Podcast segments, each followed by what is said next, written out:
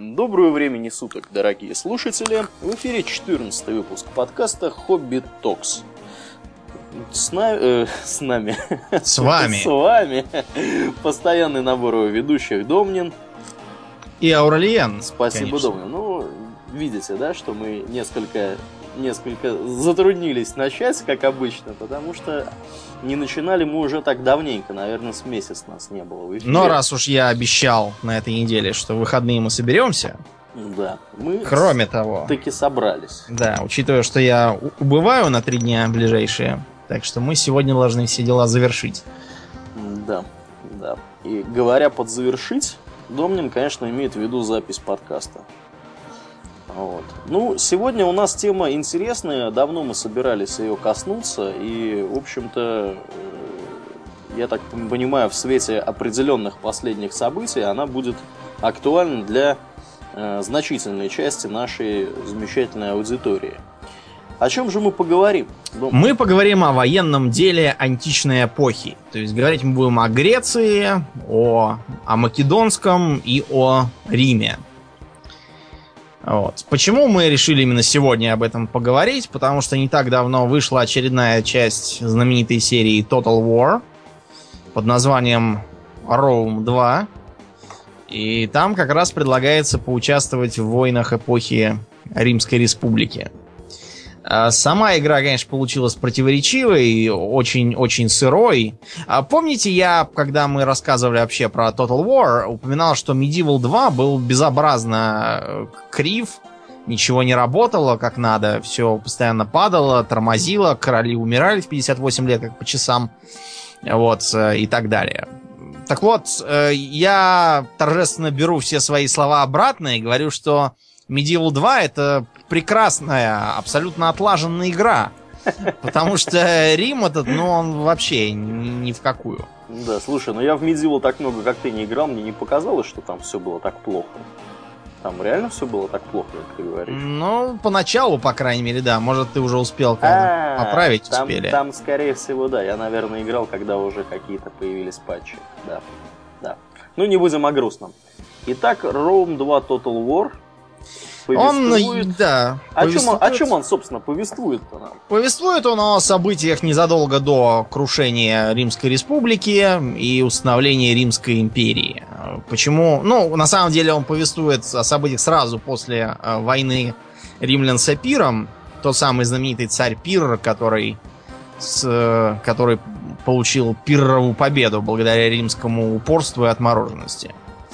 Вот. Там можно поиграть не только за римлян, можно за тот же Эпир, за Спарту, за Египет, за Карфаген, за Британию, за всяких там скифов, за государство наследницы империи Македонского, много за что. Там огромное количество фракций, что на данный момент тоже проблема. Потому что этих фракций там что-то под сотню, и пока они все походят, можно, не знаю, уже чаю напиться, каждый ход сделать. Я после того, как делал, я тут же, не знаю, там включал включал iPhone и начинал там читать книгу с него, потому что иначе просто скучно. Но мы пока не будем про игру, потому что она еще будет патчиться, там будут многие вещи правиться, которые вызвали ну, гнев. Да, да, скорее всего, конечно, поправятся эти безобразия. Вот. Пока что э, про все это, про все это мы не будем. Мы вместо этого поговорим о первообразе, на котором базируется вся, э, вся эта история. Поговорим мы о оружии, о тактике, о военной организации, о флоте, кавалерии, армии, стрелках и много о чем еще. Ну, с чего начнем? Начнем, наверное, с греков. Да, начнем мы с греков, э, которые были, пожалуй, первыми кто открыл эпоху античности. Что у греков э, было, была за армия? У них была призывная армия, Аурлиен? Призывная? Боюсь, на этот вопрос не смогу ответить. Если... Нет, у них, ну как, у них было ополчение. У них было ополчение, при этом ополчение было, так сказать, самофинансируемое. Э, это отличительная черта э, античности вплоть до поздних времен, когда э, все граждане некоего полиса, Полис, напомню, это город-государство, должны были в случае опасности как один вставать под ружье, фигурально выражаясь, и двигаться на противника. Э, в ранние времена э, как могло выглядеть вооружение такого ополченца? Э, мы учитываем, что ранние времена такая совсем, совсем дикость. Это что-то около Троянской войны. Во время Троянской войны, например, в Илиаде упомянуты такие э, шлемы, сделанные, ну, фактически просто кожаные шапки, Мгм. на которые нашиты э, кабаньи клыки, чтобы они, так сказать, ребра жесткости создавали и не давали э, разрубить там как-нибудь. Такой э, воин был, скажем так, э, ну, незатейливо вооружен, у него не было на это ни денег. Более того, деньги как понятие, наверное, отсутствовали в, в большинстве мест. У него на это не было времени, потому что все эти устройства нужно было делать самому. Пойти на базар и купить тогда было нельзя. За полным отсутствием базаров. И, кроме того, ему не доставало технологий на все это дело. Кузнечное ремесло занятие сложное, требовало очень серьезных, э, серьезной специализации, и потому было недоступно публике. Что им было доступно? Они могли пойти в лес и срезать там несколько палок. Зачем им могли быть нужны палки, Аурлиен? Ну, Копия сделалась. Да, делать копья. Копье, э, как я уже упоминал, это, наверное, одно из первых серьезных видов оружия человечества, сразу за дубинами. А копья хороши чем? Тем, что они длинные, и можно противника убить раньше, чем он до тебя дотянется, скажем, той же дубиной. Но тут возникает следующая проблема.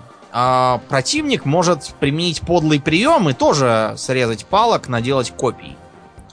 Поэтому нужно как-то его ударить раньше. Эту проблему можно решить двумя способами. Ее в античности так и решили.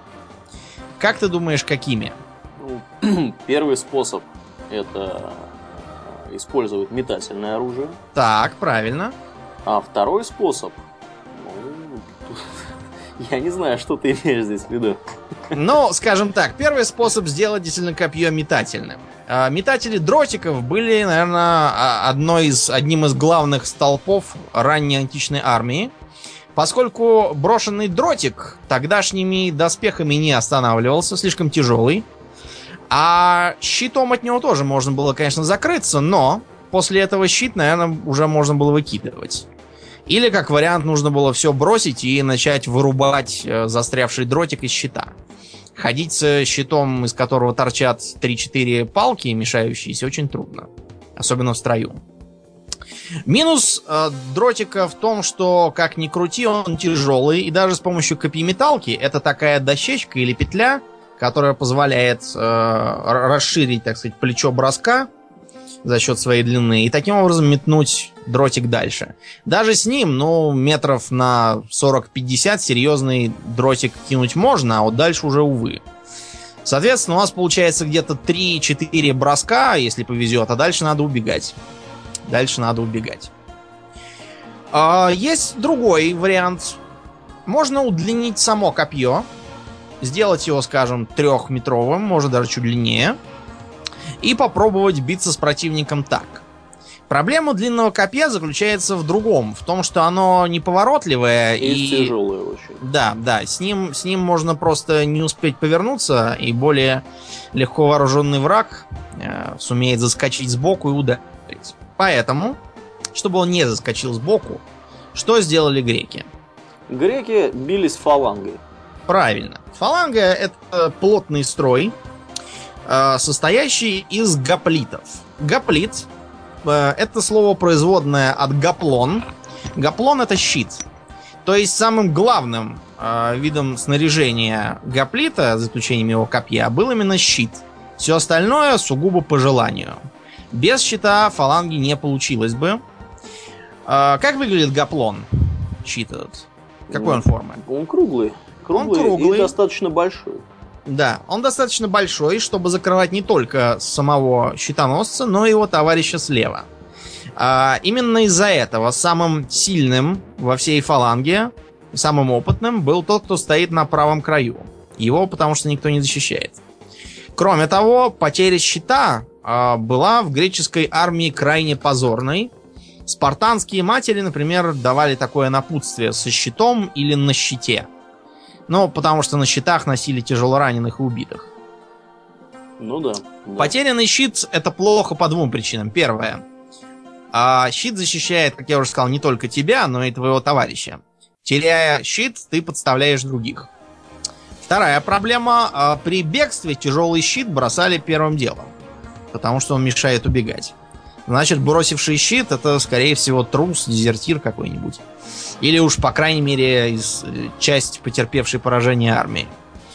Впрочем, иногда щиты бросали и в противоположном случае, если требовалось, наоборот, догонять убегающих противников.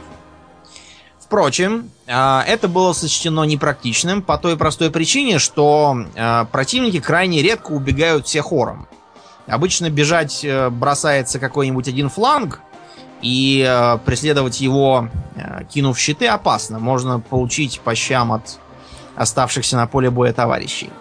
Поэтому греки начинают развивать более легкую пехоту.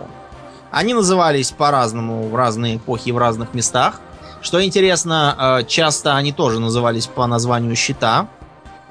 Э, Всякие там скутарии были. Скутум это щит, который потом переняли легионеры. Так вот, это более легкая пехота. Она имеет другое снаряжение. А, как вообще снаряжен гоплит? Что у него на голове? На голове у него шлем. Причем это тяжелый шлем. Ну это да. шлем коринфского типа, который потом был почти без изменений принят рыцарями в форме барбуты.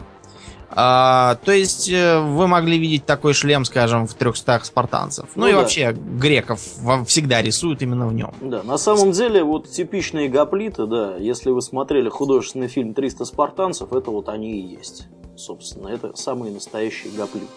Мгм. Так вот, шлем был нужен, ну, по понятным причинам. Боевого снаряжения без шлема даже сейчас не существует. Ну даже да. у полиции, потому что без рук ног жить как-то можно, а вот без головы уже не хотелось бы. Кроме того, у коринфского щита был еще очень интересный конструктивный момент – большой гребень на голове. Первоначально этот гребень, как считается, был нужен для защиты от э, рубящих ударов. Но с исчезновением рубящих ударов во всей округе, в связи с переходом к фаланге, в которой особо не помашешь, гребень все-таки остался. Считается, что это нужно было для того, чтобы зрительно увеличивать рост воина. И таким образом делать его более страшным на вид. Ну да, да. Кроме того, вторым э, видом снаряжения у гоплита по важности были поножи.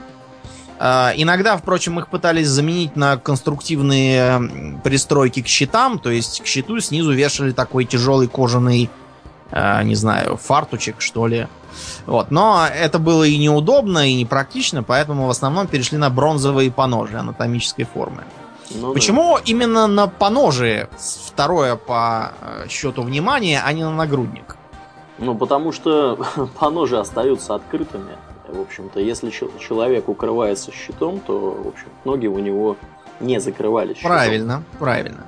А, Более того, кирасу из бронзы, такую, знаете, характерную для спартанцев, анатомическую, которая изображала такой накачанный торс.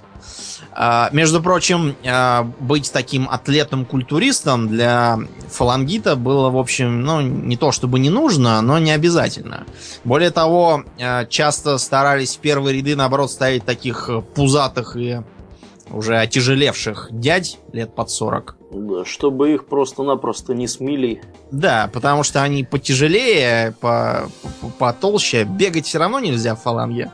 Вот, а вес как раз очень нужен. Вот, кстати, да, про то, как фаланга атаковала, можно поговорить. Фаланга атаковала медленно. э, Она наступала шагом. Бегать в таком снаряжении очень трудно. Э, Именно поэтому, скажем, марафонская битва э, так запомнилась публике, что греки пробежали почти полтора километра в полном снаряжении, потому что по ним вели огонь персидские лучники. Бегать в таком снаряжении, да еще и не ломая строя, это, знаете ли, непросто. Наступала она медленно. а, Передние ряды э, выставляли свои пики. Они могли прицельно бить по противнику. Те, кто шли за ним, просто э, своими пиками, они были подлиннее у второго ряда, доставали до противника и как бы тыкали вслепую. Задние ряды до реформ Македонского почти не участвовали в бою. Это Македонский вел пятиметровые пики Сариссы. Соответственно, с- э, стали называться пикинеры. У него а, они были сделаны специально с противовесом на конце, Иначе им было вообще не повернуть. И э, идеология Македонского заключалась в том, что профессионалами в подразделении фалангитов может быть только первые четверо. Следом за ними могут быть вчерашние призывники, которые стоят за их спинами, противника почти не видят и только тычут вперед пиками. Э, тактика, кстати, была довольно успешной. Показала, показала что э, очень легко можно так нейтрализовать неопытность и ненадежность большей части войска. Да, ну я здесь хочу добавить, что все-таки, несмотря на то, что ты сказал, что они обычно атаковали шагом, иногда они для увеличения силы удара, собственно говоря, э, э, шли ускоренным шагом, переходящим в бег. Это, ну, понятно для чего это делалось. Это делалось для того, чтобы, во-первых, миновать, э, сократить расстояние между вражеской армией и своей армией и фалангой, собственно, да, которая простреливалась лучниками, это во-первых. А во-вторых, э, в общем-то, когда такая масса движется, ее достаточно тяжело удержать, когда они вот с бега атакуют. Ну, это я так, к слову. Угу. При этом надо понимать, что фаланга это строй достаточно сложный, он требует достаточной выучки. Да. И поэтому с переходом на фалангу в жизнь греческих, ну и вообще окрестных всех, кто использовал фалангу в той или иной мере, а, государств входят такие, знаете, учения. Периодически они, если не было войн, разумеется, войны их с успехом заменяли. Если долго не было войн, а, дальновидные правители обычно старались организовывать периодические построения, сборы, чтобы люди не забывали, как эта фаланга должна выглядеть. Надо же понимать, что э, ходить с таким вот неразрывным строем можно только по шоссе. А нормальное поле боя изобилует холмами, кустами. По пересеченной местности достаточно тяжело поддерживать боевой строй фаланги. Именно из-за этого главным, что должна была уметь фаланга, помимо, собственно, боя, это быстро перестраиваться, быстро расступаться, чтобы обойти овраг, или наоборот холм, быстро загибать фланги на случай, если кавалерия противника заходит сбоку. И, в общем, нужно было довольно, довольно много уметь, чтобы этот строй был э, эффективным. Так вот, э, бороться с фалангой, в принципе, могла только другая такая же фаланга, которую лишь э, поддерживали метатели дротиков, пытавшиеся лишить фалангитов их щитов. Однако, сами метатели дротиков для фаланги были почти неуязвимы. Просто потому, что она их догнать не могла. Ну да. Э, наряженные в одну рубашку и несущие несколько легких дротиков. И иногда маленький такой щит, где-то размером с большую тарелку. Э, метатели дротиков, например, в римской армии они звались э, велитами могли убежать, и тем более могли убежать в какую-нибудь э, в болото или в кусты, куда фаланга за ними не могла пройти. Чтобы противодействовать таким товарищам, применялись специальные подразделения пращников.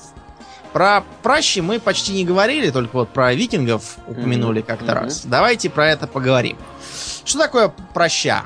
А, проща это очень простенькое устройство из полоски ткани, кожи или, может быть, из веревочного жгута, а, вот, которое употребляется а, как такая петля для метательного снаряда, можно просто камня, и использует центробежную силу. Это, наверное, единственное более или менее популярное оружие, которое использовало центробежную силу как принцип действия. Можно, конечно, сказать, что э, копьеметалка тоже его использует, но все-таки для него это побочное такое, такое устройство для копья, а тут это само оружие. А, как из нее стреляют? Очень просто. А, берут а, в руку оба конца. Можно усовершенствовать ее, сделать на одном конце петлю и надевать ее на запястье. Тогда пальцами нужно будет удерживать только второй болтающийся конец. Кладем в эту петлю камень или, может быть, пулю специально сделанную. После этого поднимаем над головой, несколько раз раскручиваем и отпускаем свободный конец. Благодаря центробежной силе камень летит вперед и попадает в противника. Ну, в идеале. Для того, чтобы научиться посылать камни вперед, разумеется, нужна некоторая практика, но, в общем, парой дней учений можно превратить даже вчерашних крестьян во вполне пристойных прачников. А, в чем преимущество прощи? Она Очевидно. Очень, она очень простая, ей достаточно быстро можно научиться пользоваться, а главное для нее повсеместно есть боеприпасы. Mm-hmm. По крайней мере в Греции.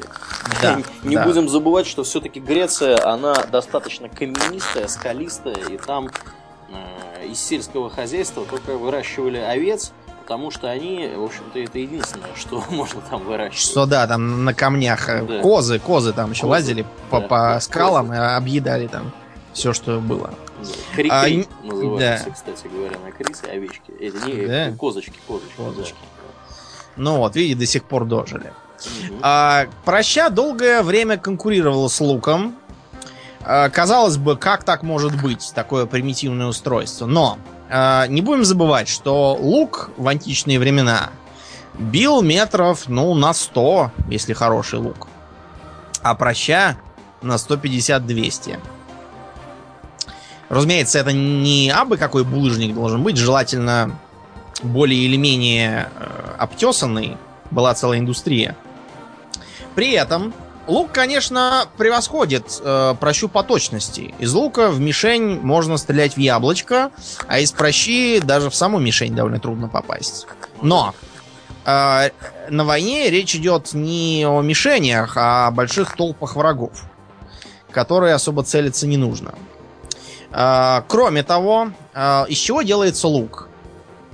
Лук делается из тиса в основном. Да, можно ясень. Если все совсем плохо, можно попробовать сделать что-нибудь пристойное из акации. Но в Греции ни того, ни другого, ни даже третьего не было. Вы можете сказать, подождите, а вот как же, э, скажем, египетские фараоны?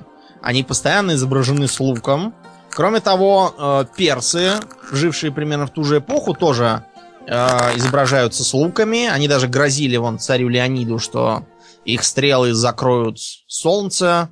Э, сам, между прочим, Ксеркс, а потом Дарий, они очень любили эксплуатировать образ царя-лучника. Почему так? Ну, я скажу действительно, лук и в Египте, и в Персии считался очень престижным оружием. В Египте ему в обязательном порядке обучали наследника престола. Он должен был хорошо стрелять. А, но, но, надо понимать, что Египет и Персия были державами достаточно крупными по тем временам. Они могли вести широкую торговлю. Те же египтяне свои луки э, везли из Африки, с юга, из Нубии. То есть им нужно было очень долго его тащить до Нила, а потом сплавлять по нему к себе вниз. А персы, соответственно, имели э, доступ к деревьям Леванта и некоторым другим регионам. А у греков с этим ничего подобного, ни, ни, ничего такого наладить было нельзя. А к тому времени, как они наладили торговлю, оказалось, что тактика уже сложилась. Почему так важно, что тактика уже сложилась? Мы не случайно начали с э, утверждения о том, что античная армия была, скажем так, ополченческой. Вот этот греческий гоплит, он когда э, призывался в армию, он что, шел в военкомат, там ему выдавали щит, шлем, копье? Да нет, он свое все должен. Нет, все должно было быть свое. Именно поэтому э, в гоплиты и прочие легионеры шли уже люди достаточно зажиточные, имевшие землю, а всякая голота шла, как, как правило, с одним дротиком и формировала легкую пехоту. Кавалерия это были самые богатые, самые пижонистые граждане, которые имели деньги на коня, на доспех, на специальное копье для... Ну, копье это потом, уже во времена Македонского, когда они его привязывали к э, самому коню, чтобы без шпор не вылететь. Э, должен был быть меч, так называемая махайра, э, греческий меч, похожий на мачете такое, тоже для действий с коня. Потому что обычным коротеньким мечом, почти кинжалом, с коня было трудно достать до человека. Примечательна форма этого меча. Если вы представляете себе саблю, да, вы ну, какую-нибудь сарацинскую или там отечественную саблю, да, она имеет такой характерный изгиб. Так вот, у Махайры изгиб был в противоположную сторону. Угу. Как у Кукри, например. Да, да. Вот не Потому знаю, кстати, почему наверное, рубить так было удобно. Ну, понимаешь, в чем дело? Махайра, а, она произошла от более раннего меча под названием Копис, а Копис от египетского меча Хопеш. А Хопеш, если ты его посмотришь где-нибудь в гугле, а, выглядит как э, слегка а, мобилизованный в армию серб сельскохозяйственный. И вероятно, вероятно, изгиб этот остался как вот такая традиция.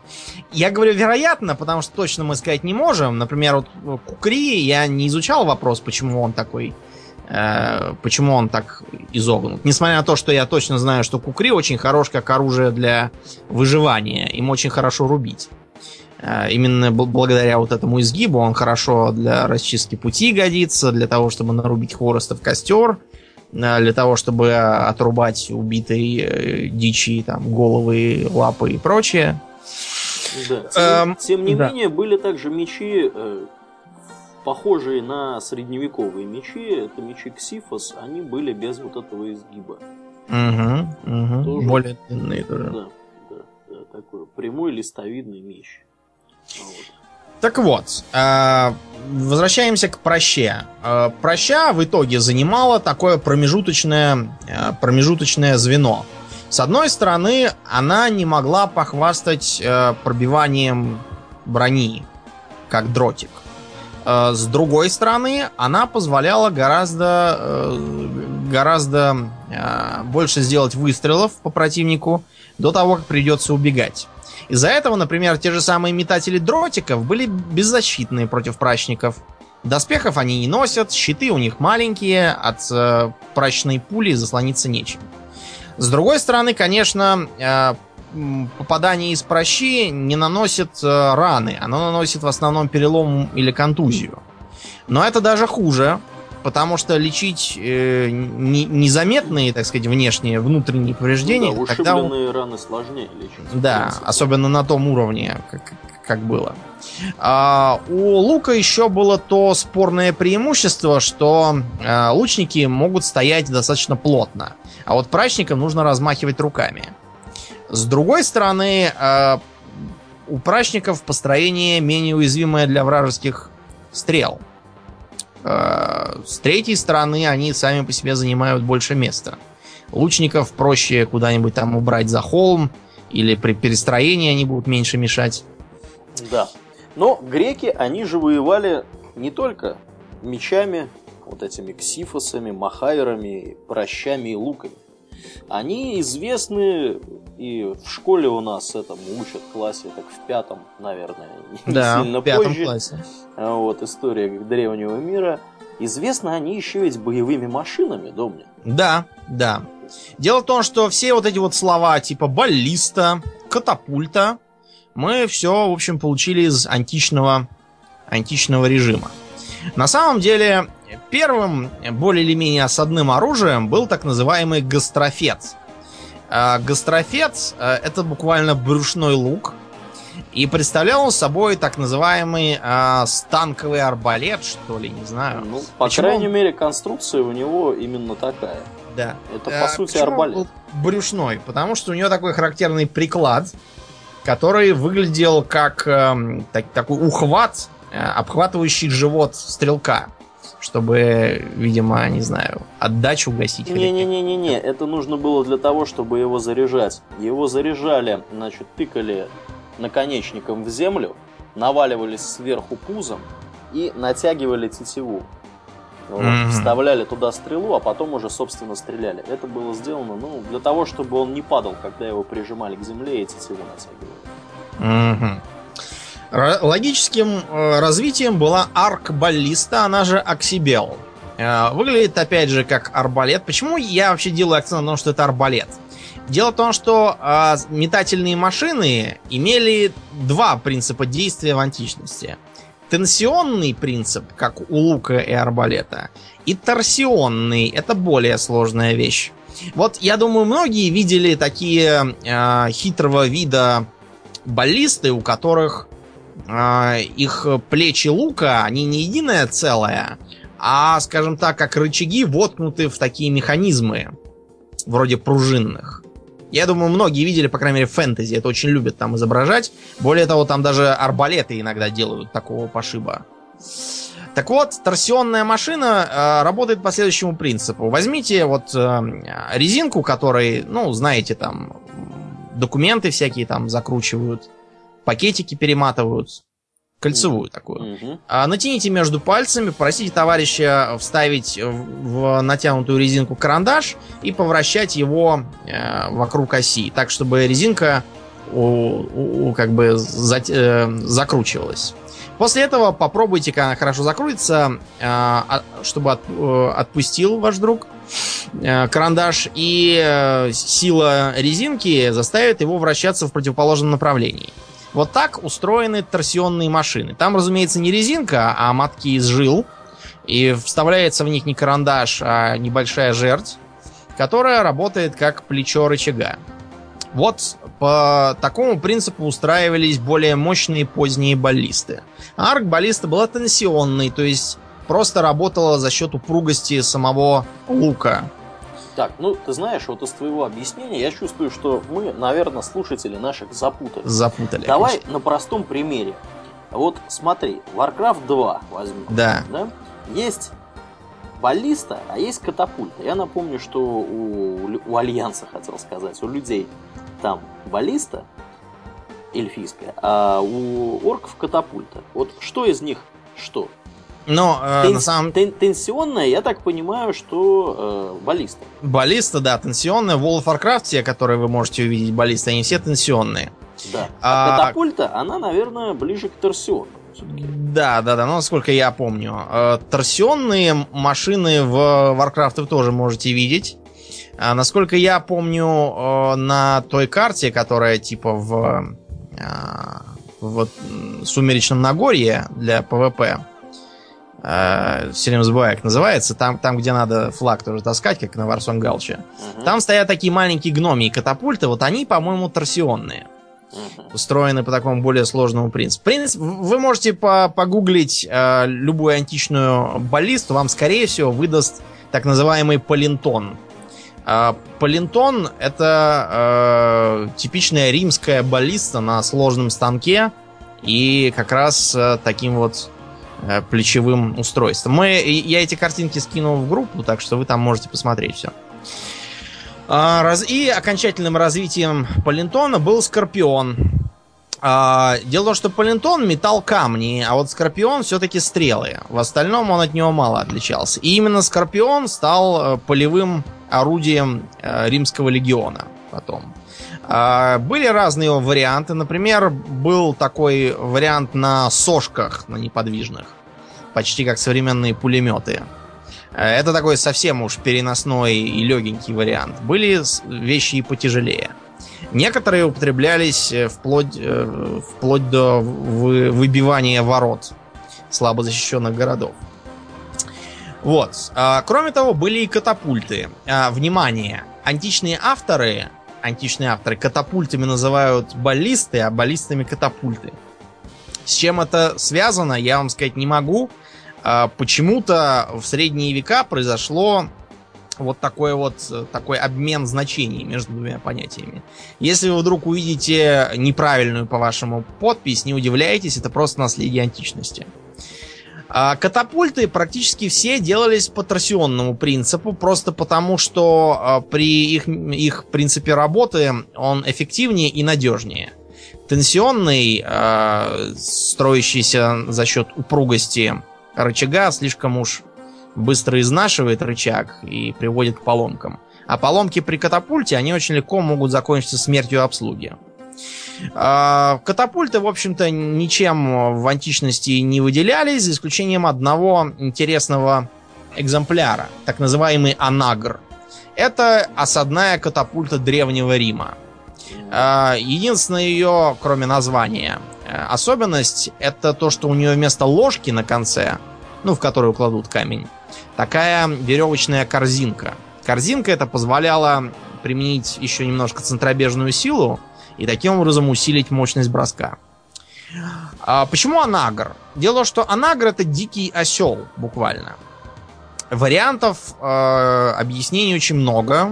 Первое. а, она скрипит при э, срабатывании так пронзительно, почти как осел кричит. Ну, может быть. Вторая э, вариация... Да, я угадаю, стреляли ослом. Нет, со слом, к счастью, не стреляли. Вторая история. Дикий осел отгоняет хищников, э, швыряя в них камни задними копытами.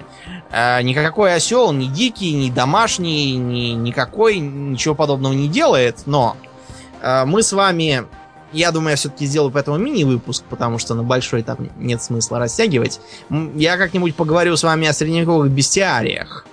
Вы там такого услышите, что дикий осел, швыряющий камни копытами, вам покажется за, я не знаю, за совершенно реалистичную картинку. Вы будете даже всем говорить, что сами это видели. Но, а, как бы то ни было, такое вот было название для катапульты. В первой части Рима стопроцентно можно было с анаграми поиграть, да и в новой части тоже они есть. Тем не менее, все эти замечательные устройства э, к осаде применялись уже ближе к э, поздней античности. И в основном, Давай-ка... наверное, римлянами. Да, да. Давайте-ка вспомним э, поэму Илиада, повествующую об осаде Трои. А что э, греки, осаждающие Трою, делают для взятия города? Используют Какие? военную хитрость. Или ты, или ты до нее хочешь Ну, я, это, ты, ты достаточно, достаточно хорошо сказал. Действительно, они город берут хитростью. Причем хитрость они применяют на каком ходу? Ну, годе, ну ладно, мы, мы скажем так. На десятом уже, да? Они 10 лет там околачивались. Да. При этом, а, может быть, это была какая-то страшная крепость э, с бастионами, с баллистами на башнях, с э, горшками с кипящим маслом. Что, неужели нет? Просто стена была? Ничего похожего там не говорится в, в, во всей поэме. Город был как город, ничем не отличался. Единственная якобы неприступная крепость, которая была в античном мире известна, это был город Тир, и, тот, и то потому, что он был на острове. Да. А и то, особо не Да, и, и это ему не помогло, когда приехал Александр Македонский. Вот, э, от, от Александра нельзя было спастись даже на острове. Насколько я помню, Александр применил комплексную тактику. Он, во-первых, понастроил плотов, на которых он понаставил катапульт. И с плавучих позиций начал обстреливать. А во-вторых, он а, под, э, ну, воспользовавшись э, прикрывающим огнем катапульт, он приказал строить насыпь до острова и достроил, и взял.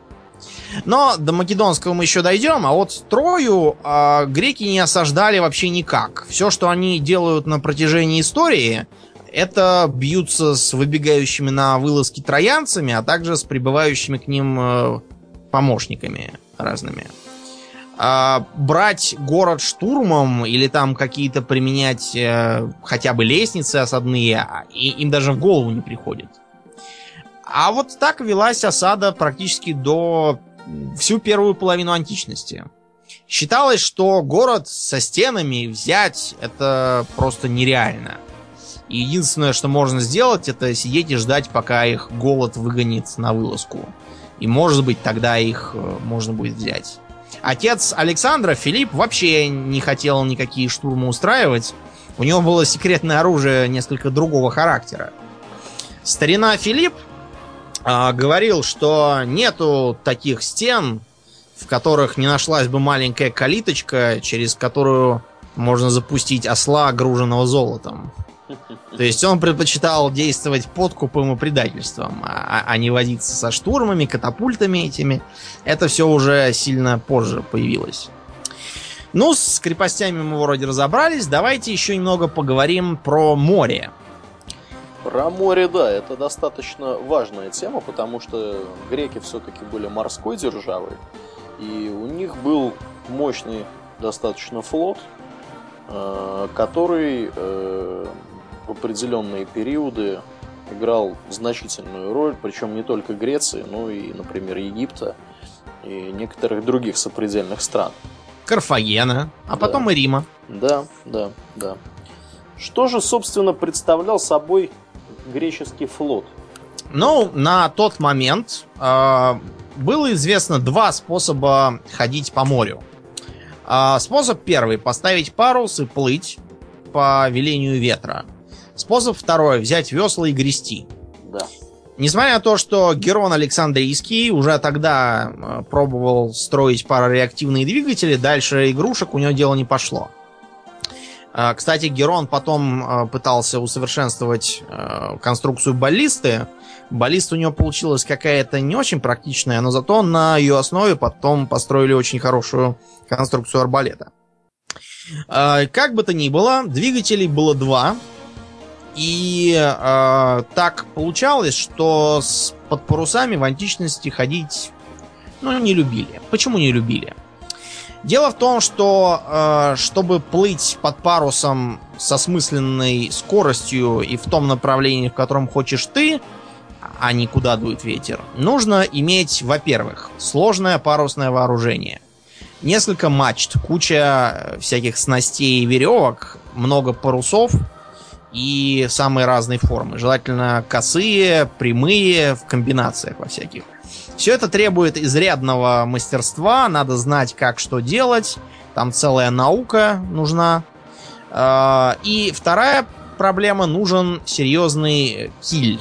То есть у корпуса должна быть стабилизирующая основа, чтобы он мог плыть поперек волны, поперек течения и всякого такого. Есть еще одна проблема. Э, Дело в том, что вот эти всякие эгейские и ионические моря, которые омывают Грецию со всех сторон, они достаточно э, сильно изобилуют всякими неглубокими рифами и так далее, что делает управление кораблем при помощи вот такого примитивного паруса, да, одиночного, который, собственно, у греческих кораблей был, вот в таких вот водах достаточно нетривиальной задачей. Гораздо Более проще того- управлять, в общем-то, вруч... в некотором роде вручную. Да, более того, а, галеры, уже гораздо более позднее грибное судно, э, прожили прекрасно до эпохи Петра Первого, который их очень здорово применял в Балтийском море. А, Балтийское море в его а, по береговой линии очень сильно изрезано. И это дает преимущество грибным судам маленьким. Да. Он так выиграл не одно морское сражение. Причем взяв галерами весьма крупные корабли с огромным количеством пушек. Просто потому, что он смог их перепереманеврировать в сложных условиях. Да, вот шведы-то радовались, наверное. Да, да, шведы были посрамлены. И с тех пор морская держава из них не вышла. Ой, не могу не упомянуть. Я тут слушал BBC-шные новости недавно. А, рассказывали про то, как некие товарищи на судне Гринписа хотели помешать Газпрому Ах да, бурить точно. нефть. И вдруг неожиданно к ним с вертолета высадились 23 человека в то, что англичане называют балаклавас, а по-нашему маски-шоу, то есть Да. в масках высадились. И теперь голландские власти требуют, чтобы мы отдали им э, несправедливо э, заключенных и брошенных в урановые рудники э, борцов за свободу от э, тирании Газпрома. От тирании Газпрома. Так что, видите, время идет, да, с, а с 16-17 века, э, с 18 ну, ничего не поменялось в нашей стране. Да, все то же самое. Все то же самое, да, можно вот при помощи нехитрых манипуляций захватить вражеское судно. Ну вот. Что еще было интересного в грибных судах? То, что они строились не а, с киля, ну, которого у них не было, а, к которому креп- крепятся такие ребра деревянные, ну, как нормальные корабли, привычные нам. Мгм. Они, на- наоборот, начинают собираться с бортов, которые привязываются веревочками. Вот потом, может быть, внутрь ставят ребра для большей прочности, но веревки это главное. Их регулярно надо смолить, поновлять, иначе все это развалится. А, проблема с этим в том, что все-таки развалиться оно может очень легко при, скажем, таранном ударе. А плюс в том, что он мог разломаться, но не мог утонуть. Даже рассыпавшись на части, он все равно продолжал э, плавать по поверхности. Именно из-за этого у нас нет ни одного нормального образца э, античной триеры или чего-нибудь в этом духе. Они, к Да. сожалению, все развалились и сгнили в воде. Вот если бы они шли на дно, их там бы заносило песком, в песке бы они прекрасно сохранялись, и мы бы их потом могли вытащить, как более поздние парусные суда. Так что из э, грибных судов мы, к сожалению, можем похвастать обладанием только египетским э, судном фараона, которое в песок зарыли, э, чтобы фараону на том свете было на чем плавать. А, а также э, двумя, по-моему, или тремя экземплярами викинских судов, которые куда-то там в погребальные холмы запаяли, что ли. В общем, как-то их тоже сохранили. Да, ну есть еще современная реконструкция терьера под названием Олимпия. Ее сделали, если не ошибаюсь, англичане. И сделали они ее для того, чтобы, собственно, поглядеть, как... Как, как оно них... может вообще выглядеть на практике. Да, и как этим пользоваться. Вот. Э, и англичане, э, в общем-то, проводили всякие ходовые испытания. Э, вот их ходовые испытания показали, что корабль достаточно маневренный, быстрый. Ну, не, не то чтобы он быстрый, он быстро разгоняется, скажем так. До полной скорости, это примерно 7 узлов, корабль набирает за 30 секунд. Вот, соответственно, э, это очень-очень быстро, и я так понимаю, что вот эти корабли были в достаточной степени маневренными. Ну, собственно, маневренность им нужна была по очень простой причине. Эта причина заключается в том, что они особым образом вели морской бой. Да, между прочим, на Олимпии э, грибцы все были, ну, как бы неопытные, то есть это были добровольцы, доселе никогда не сидевшие на веслах вообще ни на каких. Поэтому, возможно, опытная команда, которая возглавлялась бы опытными же офицерами, э, она бы, может, и побыстрее смогла его разогнать. Да. Так вот, бой действительно она вела маневренный. Да. Главное оружие Триремы это таран, он же эмбалон. Да, причем особенность этого тарана заключается в том, что он находится где? Под водой. Под водой, да, именно так. И дел, и, ну, собственно, понятно, для чего это сделано. Для того, чтобы корабль... Э, в общем, тактика была очень у них простая. Они пытались вот этим самым тараном зайти в борт вражескому кораблю, протаранить его, а, и при этом вражеский корабль неминуемо а, получал, во-первых, пробоину ниже ватерлинии, и, в общем-то, начинал стремительно тонуть, а во-вторых, из-за вот особенностей этой конструкции, я подозреваю, что он начинал просто разваливаться на части. Угу. Вот. Ну и, в общем-то, корабль проходил сквозь вражеский корабль, как нож сквозь масло. Угу. Так вот, и была еще одна э, тактика, более сложная и изящная. Она делалась тогда, когда, ну, э, скажем, корабль противника превосходил свой по массе. И было, были опасения, что нанести ему очень тяжелые повреждения одним тараном не удастся. Для этого делался такой изящный прием. Э, более маленький и маневренный корабль э, шел параллельно борт, так сказать, э, к борту с э, вражеским втягивал по команде свои весла и своим тараном сносил весла противника, ломая их и ломая заодно тех, кто там сидит внутри и за них держится. Таким образом, делая э, корабль практически неуправляемым, потерявшим половину движителя. Это надо было уметь делать. Нужно было иметь уверенное преимущество в э, личном составе, ну то есть в качестве, в слаженности его действий, сработанности, ну и плюс надо было иметь везение. Противник мог и догадаться, что, что вы там пытаетесь сделать. А, раз уж мы заговорили про личный состав. А, кто сидел на веслах? У нас обычно изображаются там такие в кандалах сидят рабы и гребут, а их стегают кнутом и так еще в барабан бьют, задавая ритм. Было такое? Не было такого. Не было у них этих рабов у них сидели, в общем-то, боевой состав сидел. Да, на да. Почему сидел боевой состав? Потому что э, в бою рабов заставить грести, ну, не так уж просто. Грести они будут в полсилы. Э, упирать на то, что мы сейчас пойдем ко дну, с рабами может быть бесполезно, они скажут, нам плевать. Мы хотим умереть. И не, я серьезно говорю, это, это с рабами сплошь и рядом. Поэтому на веслах, что у греков, что у римлян, что у викингов сидели исключительно свободные люди. Более того, у викингов, которые потом переняли эстафету грибных судов, тот, кто получал э, весло, будь он хоть сто раз э, фраль раб, после этого делался свободным. Ну, потому что иначе ронялась честь всех остальных, кто сидит на веслах. А, так вот, кроме, собственно, гребцов, на корабле были офицеры. С офицерами тут все сложно. Во-первых, у корабля два командира. Командир номер раз назывался Триерарх.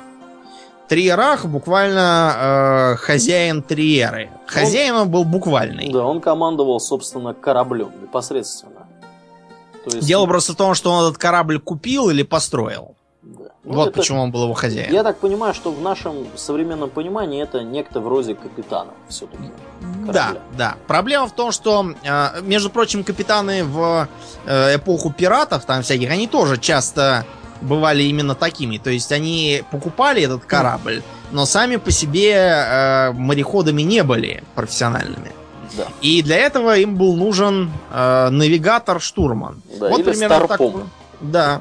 Вот примерно такой гражданин был на Триере. Он звался Кибернет. К кибернетике никакого отношения не имеет, к сожалению. Э, потому что э, это кормчий. Кормчий Почему? Потому что э, рулевое управление находилось на корме. Там же находился, ну и, в общем, мостик, так сказать. Триерарх, то есть он был скорее просто таким надзирателем. А в бою, по крайней мере, управлял всем кибернет. Следом э, шли офицеры поменьше. Во-первых, это командир палубных команд Келейст. Сейчас бы, наверное, его назвали Боцман. При боцмане два помощника. Тойр... Тойхархи. А, что делают Тойхархи, не очень понятно. А, то ли они отвечают каждый за один борт. Один за левый, другой за правый. То ли они отвечают за две грибные палубы, на третьей стоит сам Келейст. Некоторые говорят, что, смотрите, э, Тойхархов двое, значит и палуб было тоже только две. Ну, в общем, пока ничего с этим не ясно, пока мы не нашли какой-нибудь э, древнегреческий учебник э, по морскому делу, мы, видимо, так и, и не узнаем ничего. Кроме того, на носу стоял прорей, вперед смотрящий. Это должен был быть человек с хорошим зрением, э, а также понимающий, как выглядят э, на поверхности всякие мели, рифы и тому подобное. Да, ну и, видимо, человек с луженой глоткой. Да, да. А, чтобы задавать ритм гребцам, нужен был трубач, он же аулет.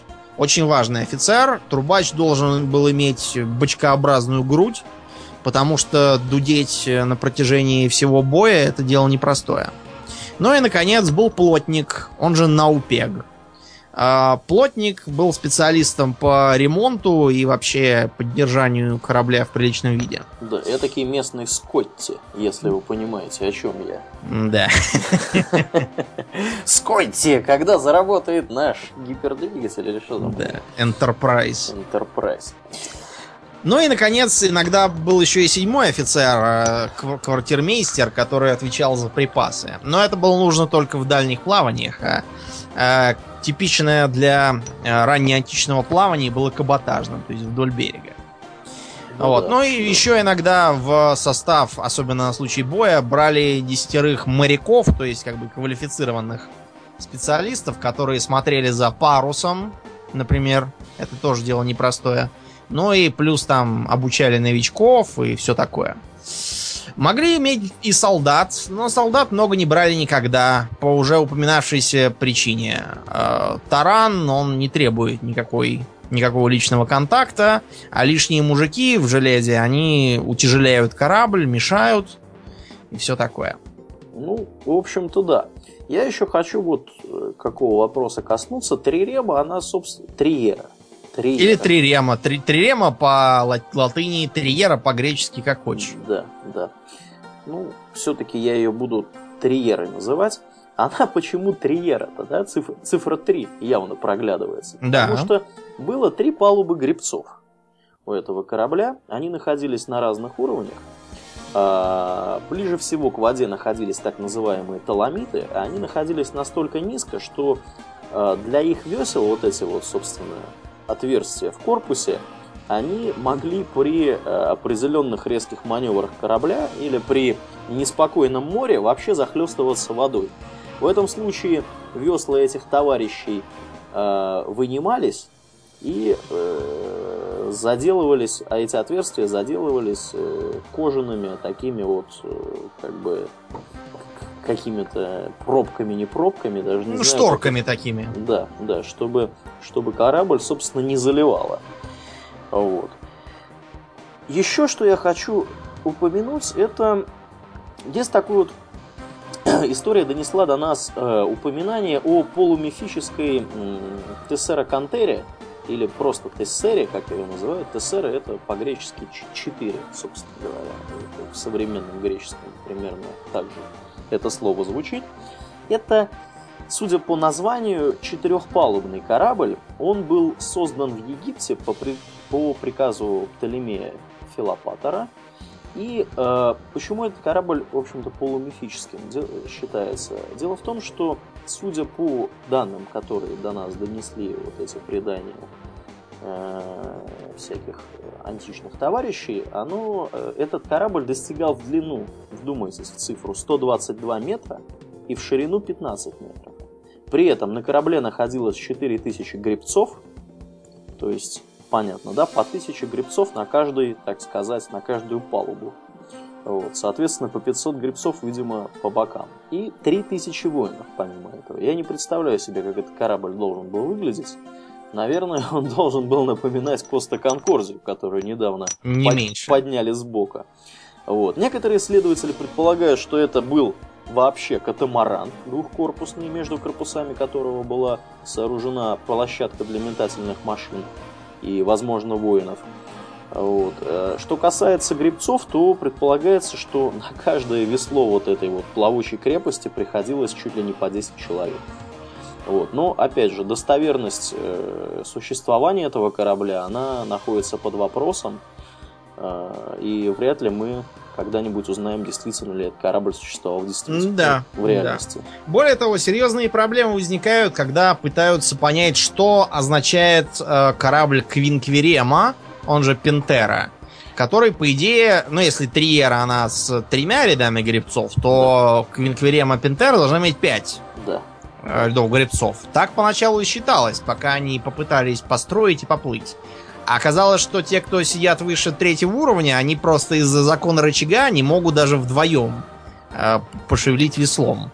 Ну, слишком, слишком э, длинная получается рычаг, им не хватает силы. Да. И поэтому придумывают всякие разные теории о том, что 5 у них было, может быть, не рядов грибцов, а 5 было грибных палуб. Что это такое, я не очень понимаю, и как их может быть 5. Другие говорят, что просто таким образом пытались подчеркнуть э, толщину и размер э, судна. Да, да.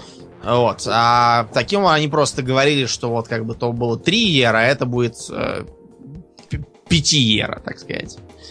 Да. Значит, да, вот примерно так это выглядело. И последнее, что я хочу сказать про корабли, э, посмотрите на то, как выглядит Триера Триема. У них у всех такой высокий закрученный хвост. Да. Зачем им закрученный хвост? Не знаю. Дело все в том, что закрученные хвосты были у тростниковых судов египетских. А, вроде того, на котором Турхирдал плавал. Так. А, на которых плавали египтяне, которые были, так сказать, прообразом для а, будущих триер. А им этот был хвост нужен для того, чтобы они не разваливались в пути. Для них это был, так сказать, э, PowerPoint, то есть то, точка силы, а, на которой все держалось. Mm-hmm. Зачем это все нужно Триере? Триера же не из тростника. Нет. Она не может размотаться. А просто потому, что в те времена традиции умирали медленно. Я не случайно сказал, что одним из, одной из причин странного вида греческого меча Махайры может быть как раз э, следование традиции, происходящих от серпа мечей. А вот видите традицию. Триере деревянный уже не нужен этот хвост, но его все равно делают. Ну да. Потому что дед так плавал, и я так буду. А зачем, чего, ну, это все вопросы какие-то надо задаваться, это все не нужно. Совершенно. Вот так э, выглядело мореплавание. Более того, примерно в том же виде оно сохранилось до византийских времен, когда на просторы вод вышел Драмон, прямой наследник Триеры. Но... Драмон... М? ты хочешь немножко про него, да, рассказать? Ну, я просто хочу упомянуть, что Драмон был, так сказать, финалом э, этой традиции, поскольку еще римляне пытались на свои суда поставить э, катапульты, э, полиболы, которые метали камни. Ну да, Это да. удалось не очень хорошо, а вот византийцы решили проблему вооружения корабля проще. Они поставили на него огнемет. Так называемый сифонофор, который пулял во врагов греческим огнем, струей такой. Да, да. Вот так завершился грибной флот, потому что дальше всем стало нужно выходить уже в океаны, а там на веслах особо далеко не уплывешь, это только викинги как-то умудрялись, неизвестно как. Но и то, у викингов, например, на каждые 10 гребцов нужно было два мужика с ведрами, чтобы вычерпывать воду. Иначе при низких бортах плыть по бурному океану было невозможно. Да, но мы об этом уже упоминали Да. в нашем ви- э, выпуске, который был посвящен, в общем-то, викингам. Вернемся к на грешную землю с моря. А, Мы уже э, говорили, что с луками в Греции и Риме не задалось. И я сказал загадочную фразу «традиция так уже сложилась». Мы да, добрались до того, что традиция э, сложилась потому, что грек должен был свое оружие сам покупать. То есть, что из этого вытекало? Э, нельзя было вдруг им сказать, все, мы теперь переходим с э, дротиков и пращ на луки, потому что враги все стали в доспехах. Проща их не пробивает, а дротик слишком недалеко бьет. Они бы сказали, здрасте, пожалуйста, вы нам эти луки купите? Нет, ну тогда извините, мы уже все свое снаряжение выбрали. Э, Как хотите, так и, так и действуйте. А, Из-за этого с луками не вышло ни у кого, кроме поздних римлян, и то они принимали в свои ряды наемников-варваров для этой цели. Сами они что-то так и не освоили этот лук. Единственными, кто мог бы централизованно провести э, реформу снабжения, были спартанцы. Но, э, Аурлиен, ты себе представляешь спартанцев с луками? Вообще-то нет. И не я нет. Совершенно. Это какой-то совершенно не их метод. Да. И, наконец, мы незаслуженно обошли вниманием кавалерию. Да, да. Незаслуженно, я считаю. А, Ну, кавалерия, на самом деле с кавалерией проблемы были какие? Проблемы были схожие, э, в общем-то, с лучниками. С лучниками почему их было мало, почему их практически не было? Потому что не было подходящего, в общем-то, материала, Материала. для производства луков. А с кавалерией ситуация была примерно такая же, потому что достаточно тяжело было выращивать там лошадей.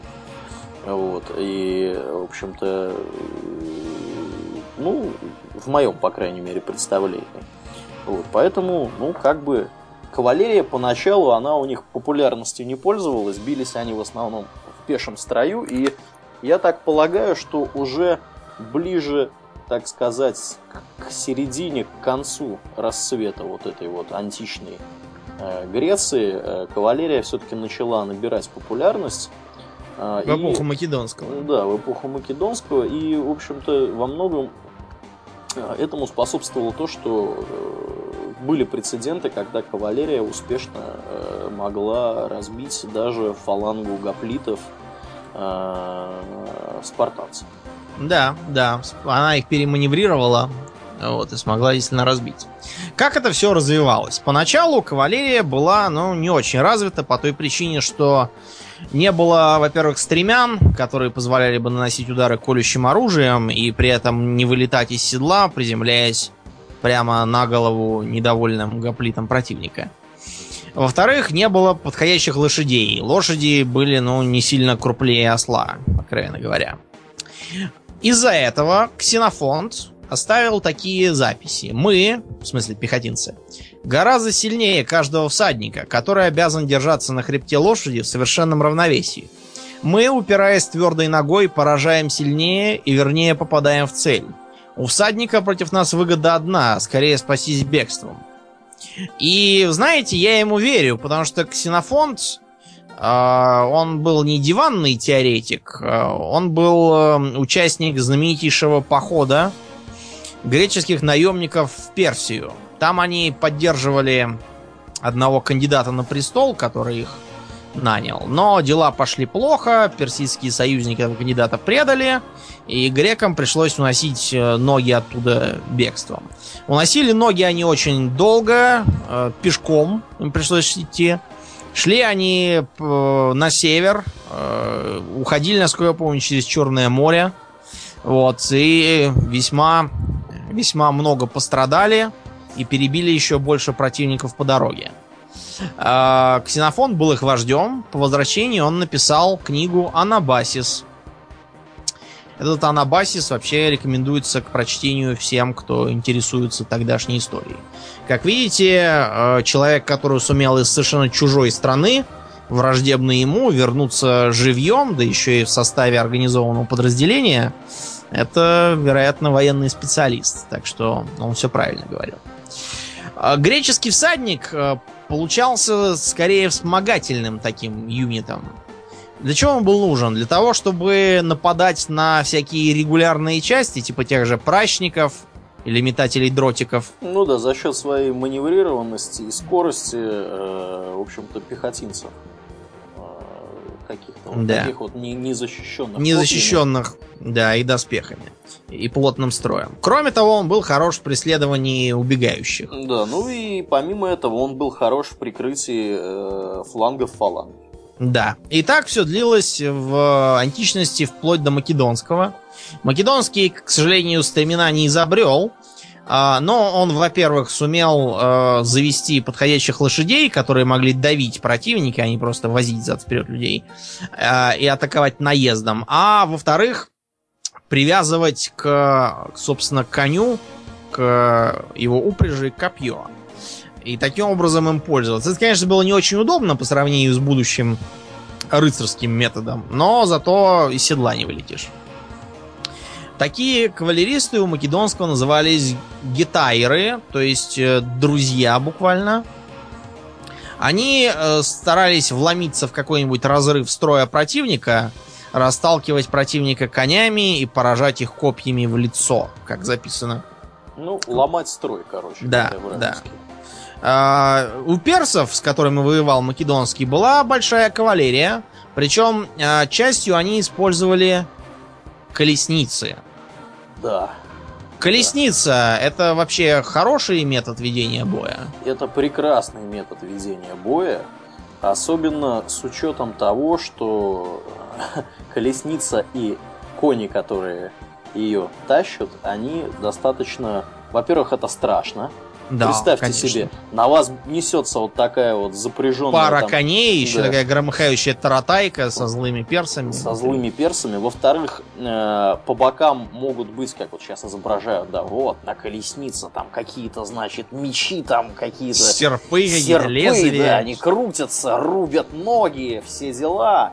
Вот. А в-третьих, в этой самой колеснице сидят какие-нибудь там люди с луками, с большими, и стреляют по противнику. Ну, по крайней мере, еги- египтяне, они, насколько я помню, пользовались именно такой тактикой. У них При этом посылки. египтяне, что интересно, ее не придумали. А египтяне поначалу имели практически исключительно пешее войско, состоящее из лучников и мечников. А э, научили их этому гиксосы, вторгшиеся к ним племена, которые как раз ехали на колесницах. На эти колесницы они ставили двух человек, одного с луком, а другого э, с копьем, чтобы оборонять колесницу. И египтян они разгромили страшно, при том, что у египтян был подавляющий перевес в численности. С этой поры египтяне взяли на вооружение знаменитые колесницы. Их использовали персы. А, почему они не сильно помогли персам против э, македонского? Но тут скорее, э, скорее причина в том, что э, персы сами боялись кавалерии противника и выбирали всякие холмистые места, чтобы обезопасить себя. Ну, вот так и получилось. Да, ну, на самом деле, я думаю, нам нужно э, как-то уделить истории... Македонскому истории- отдельное внимание. Да, да, да. Уделить, во-первых, македонскому отдельное внимание, а во-вторых, э, собственно, истории э, войны неоднократной греков с персами, потому что там много что интересного можно рассказать, и Мгм. почитать, и посмотреть. Ну, я думаю, мы вот это объединим воедино. То есть мы начнем с нападений персов на греков, Мгм. которые закончились тем, что Македонский этих персов расчехвостил. А мы сделаем потом еще третий выпуск, в котором мы охватим Рим. Поскольку тема, как, как видно, Тема, как, необъятная. да, как оказалось, тема Мы очень- будем, я думаю, говорить даже не про один, не, не про тол- не только про войну Рима, а сколько вообще про феномен Рима. Почему, вот, скажем, у греков, э, у которых римляне все сдули под копирку, у греков не вышла империя, а у римлян вышла империя. Да, это Как так вопрос, получилось? вопрос не праздный. Да, мы сделаем, видимо, отдельный подкаст про это. А в промежутках я, вероятно, сделаю какие-нибудь маленькие выпуски про те же бестиарии. Да, да. Вот так. На сегодня, Ну, пожалуй... заканчивать, да, будем? Да, мы уже будем заканчивать, потому что наговорили мы много. Мы говорили много, мы вот, видишь, сегодня хотели и Рим тронуть, и, и все, а вот не получилось. Вот, да, тема слишком большая. Тема Ну, у нас, большая. у нас еще тем очень много. Мы, я думаю, следующим, после как мы закончим с античностью, ну, а может быть, мы сделаем античности маленький перерыв, как, как будет настроение. У нас еще с тобой очень хорошая тема разных демонов. Самых разных. Включая, гре- включая всяких э, христианских, иудейских. Да, да. ты знаешь, Э, это, это можно, можно записываться бесконечности. каждые несколько дней, и мы, да. мы вот А если это- мы еще вспомним э, Даэдр из Elder Scrolls, О, да, Вот если будет, еще да. из, из выдуманных вселенных демонов привлекать, А как же, то, а как же. То вообще, да. Ну, слушай, надо, нам надо с тобой как-то это план составить, да. план составить и, и, и браться, в общем-то, более ответственно. Ну, сейчас у нас что? У нас сейчас заканчивается сентябрь. Сентябрь это конец дачных сезонов, можно сказать. Дел больших не будет. Больших дел не будет. Э, Зимой русские обычно сидят по домам, думают о многом, Пьют водку. пьют водку, да, дрессируют ручных медведей. Я думаю, что мы сейчас сможем более регулярно как-то встречаться э, и э, про вот это вот все дело говорить. Поэтому есть, на- у меня вот лично есть надежда, что мы сможем как-то более Сможем. предсказуемо выходить. Да. Ну, на сегодня будем, наверное, заканчивать. А, Я напоминаю, что это был 15 выпуск э, подкаста. 15 или все-таки 14 М, 15... Не, подожди, Э, 14... 14. 13 был мой прошлый. Да, 14 выпуск подкаста. Кстати говоря, я спешу поблагодарить одного из наших слушателей, если не ошибаюсь, Сарпода, который нам а, подкинул денег, а, собственно говоря, а, на то, на то, чтобы, чтобы мы поскорее свой выпуск сделали. А, Вот. а, Спасибо, дорогой друг. Я сейчас не вижу, к сожалению, твоего имени. Ну, Имя твое бессмертно, Да, или как да. там? По- а, под- не, подвиг. имя твое неизвестно, подвиг твой бессмертен. подвиг твой бессмертен, да. В общем-то, мы э, всегда рады такого рода инициативе.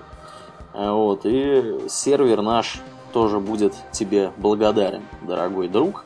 Вот, а всех других призываю следовать этому примеру. Как это сделать, в общем-то, у нас там где-то где-то есть. Э, Либо на сайте РВР, либо на сайте Hobbytox. На сайте Hobbytox, кстати, по-моему, нету. Надо, пожалуй, туда тоже повесить информацию, как, да. Нам, как нам можно помочь. Ну и, соответственно, не забывайте, что помогая нам денежкой, вы, в общем-то, э, во-первых, делаете, Финансируете Да. просвещение. делаете хорошее дело, скажем так. Вот. На- нам меньше приходится отвлекаться на всякие вот эти организации- Зарабатывание денег. Мы можем, мы можем больше лежать на диване, плевать в смотреть, потолок. да, смотреть и плевать в потолок, задаваться вечными вопросами. Да. И Почему интеллигентов бьют хамы? да, да, давай. В чем Не- серомяжная правда? не будем о грустном. В общем, все, кто могут следовать примеру этому, следуйте. Друзья, мы вам будем очень признательны. Вот. Ну, соответственно, со своей стороны обещаем вам более предсказуемый все-таки график нашего выхода. А на этом будем закругляться. Я повторюсь, это был 14 выпуск подкаста Хобби Токс.